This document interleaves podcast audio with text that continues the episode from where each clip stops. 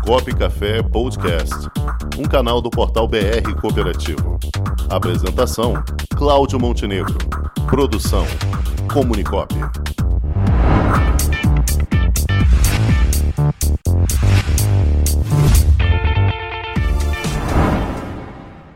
E ele já está aí, direto do Frio do Sul, Paulo Campos, nosso consultor de cooperativismo. Boa tarde, Paulo. Ô, boa tarde. Como é que tá, Montenegro? E aí, Rangel? Tranquilo? Tudo ótimo. Tudo bem, meu amigo? Tá muito frio por aí ou tá mais fresquinho agora? Hoje tá fresco, tá, Ah. tá bom. Hoje tá bom. Tá uns Que bom, que 12, bom. 14 graus aí. Tá, tá tranquilo. Só sem sol. Ô, Estamos com chuva aí há dias. Mas Tá bom, tá bom.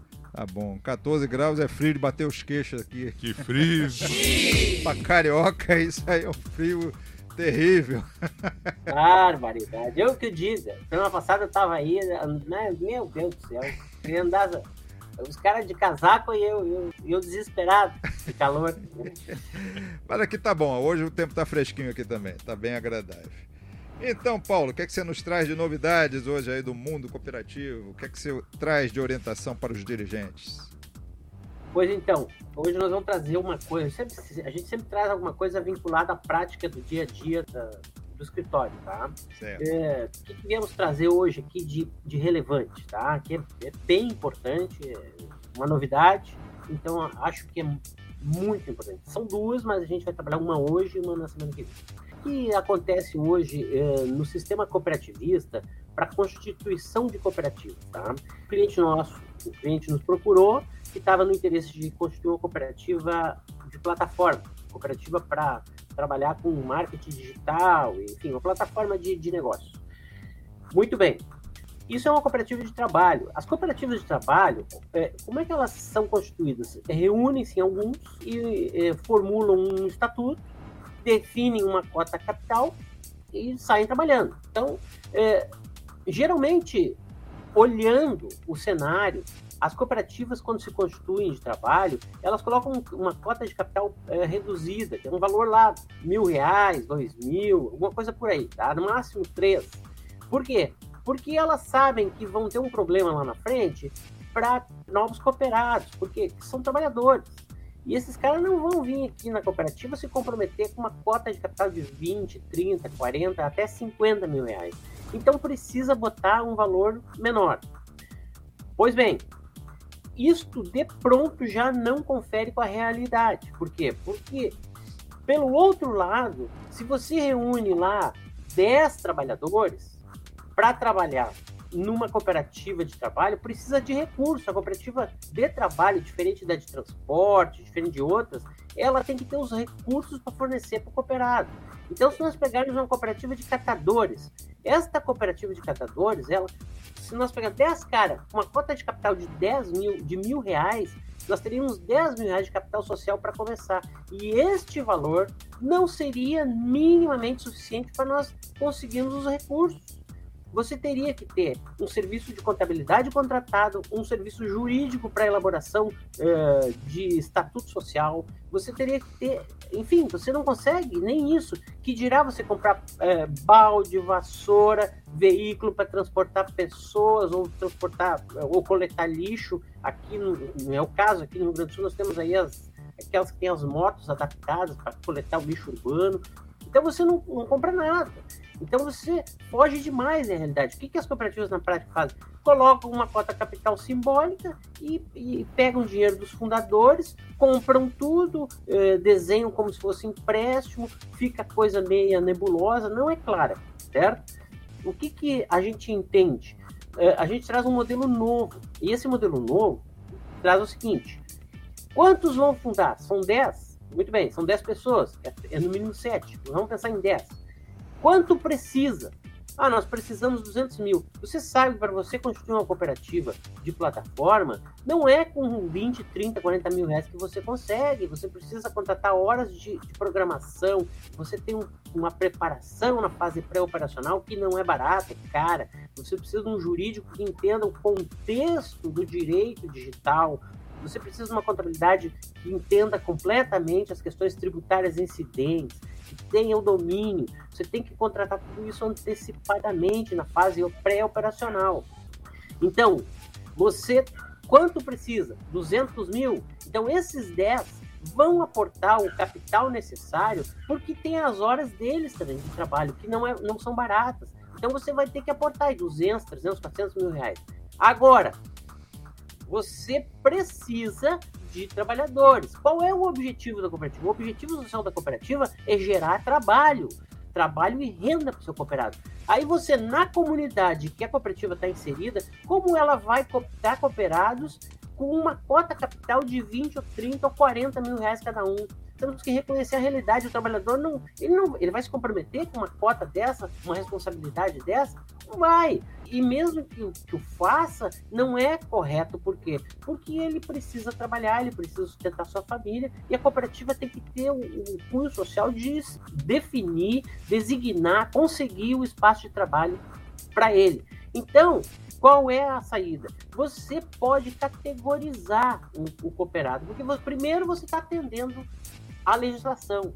E essa categorização, ela se dá exclusivamente no campo societário, exatamente na cota capital. Essa, então você coloca lá um valor X suficiente para o investimento inicial, que é o correto, você está dizendo para o governo, olha, nós estamos investindo tanto aqui os fundadores. E quando os cooperados começarem a entrar para poder operar a cooperativa, você tem uma segunda categoria que pode ser definida com o nome que quiser, mas a nossa tese jurídica definiu que os fundadores são sócios plenos e os, os demais são sócios técnicos, porque efetivamente são técnicos, eles vão trabalhar na área técnica, vão desenvolver as operações. E esta cota capital dos técnicos, ela pode ser menor. Então você coloca lá mil reais ou dois mil, que seja suportável para ele pagar, integralizar na cooperativa, sem que atinja o ganho dele mensal, a, a remuneração dele mensal porque ele tem fundo de repouso semanal, fundo anual, e isso tudo, em última instância, sai dele. Então, você está dizendo para a sociedade, para a comunidade e para os órgãos eh, de governo, próprios ou delegados, você está dizendo a pura verdade do que você está fazendo. Agora, nós temos que buscar, a cooperativa também tem que buscar a equidade. Então, você coloca um outro mecanismo no Estatuto Social que parte das sobras anuais sejam convertidas em integralização do capital social. Significa dizer o seguinte: o indivíduo entrou como sócio técnico, ele vai ter uma integralização da parte das sobras já direto como capital social, para que ele também tenha condições ao longo do tempo de ser um, um sócio pleno, de ter todas as cotas integralizadas. Só que daí decorreu do resultado do trabalho dele. E mais, então você aí está buscando a equidade. Então, você, a cooperativa está fazendo o papel dela de equanimizar a condição de todos os cooperados, não segregar. Além disso, você não, você não restringe, você não restringe não, nenhum direito do cooperado, à exceção, à exceção de ser votado em assembleia para os cargos de administração e fiscalização. Por quê? Pelo seguinte, é mais uma verdade que você está colocando. Pelo seguinte, é uma estratégia de mercado. As empresas de capital, elas pensam, pensam e pensam muito na sucessão da gestão. E as cooperativas também devem fazê-lo.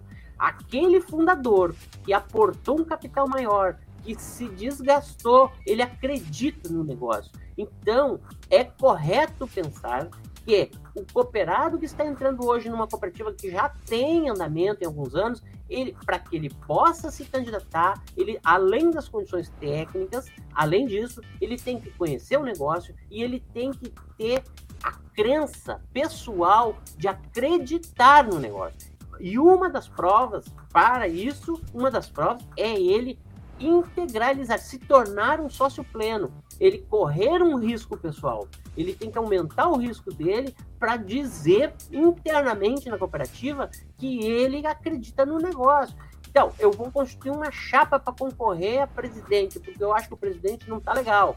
Muito bem. Então você constitua a chapa, chama os dois, três, quatro, não sei quantos são lá na diretoria, no conselho, e integralizem. E se preparem para o tempo de carência, você integraliza agora para concorrer lá na frente. E aí você está mostrando para o quadro social que você acredita no negócio. Então, é mais uma grande verdade que nós estamos colocando, porque nós temos que nos preocupar com a sucessão da gestão, sucessão da administração, que é fundamental. A troca de administração, ela, ela, ela complica bastante o sistema de funcionamento das cooperativas. Agora, tá? esse modelo, Paulo, ele é exclusivo das cooperativas de trabalho? Isso é o que está dentro da 12690? Essa forma de participação é. societária? E a nossa tese jurídica é que não, que esse modelo se aplica a outros, a outros uh, ramos, tranquilamente, ah. tranquilamente. No transporte, é, a gente já deu bastante assessoria, ele é recorrente, tá? É possível. Apesar que no transporte ele é frágil. Por quê? Porque no transporte o indivíduo tem que ser dono dos recursos e aí você tem lá no transporte de passageiros, por exemplo, vou pegar um exemplo que eu já citei lá para a cooperativa e trago ele de volta para cá para noticiar publicamente, é o seguinte: a cooperativa de transporte de passageiros tem um motorista que é o dono, do, que é o transportador, que é o dono do veículo para transportar as crianças. A cooperativa é contratada lá pelas escolas ou pela prefeitura para transportar crianças. Então, este é sócio, ele é dono do veículo. Agora, tem que ter um supervisor, tem que ter um monitor das crianças. Então, em tese, esse cara teria que ser empregado da cooperativa. Tá? Mas as cooperativas insistem, não, nós queremos que seja sócio. Então, este modelo é precário porque, na verdade, ele está numa segunda categoria, mas ele não é transportador. E isso, sob nosso ponto de vista, não fecha. Não fecha. Não, não é o mais adequado. Agora, somos votos vencidos, por enquanto, porque a realidade nos atropela.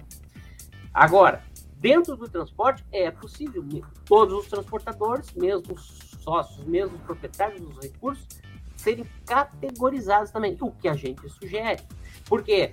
Porque você tem que pensar o seguinte: uma cooperativa de transporte que faz transferência, que faz é, escoamento de safra, o cara tem 10 carretas, 5 carretas, 3 carretas, ou bitrens, ou rodotrem, ele tem uma expectativa de, no negócio, certo? Agora, nesta mesma cooperativa que faz uma distribuição urbana, onde ele é dono, do, um outro sócio lá é dono da Fiorino, e, e, e os ganhos dele são infinitamente menores, não seria de se pensar numa categorização?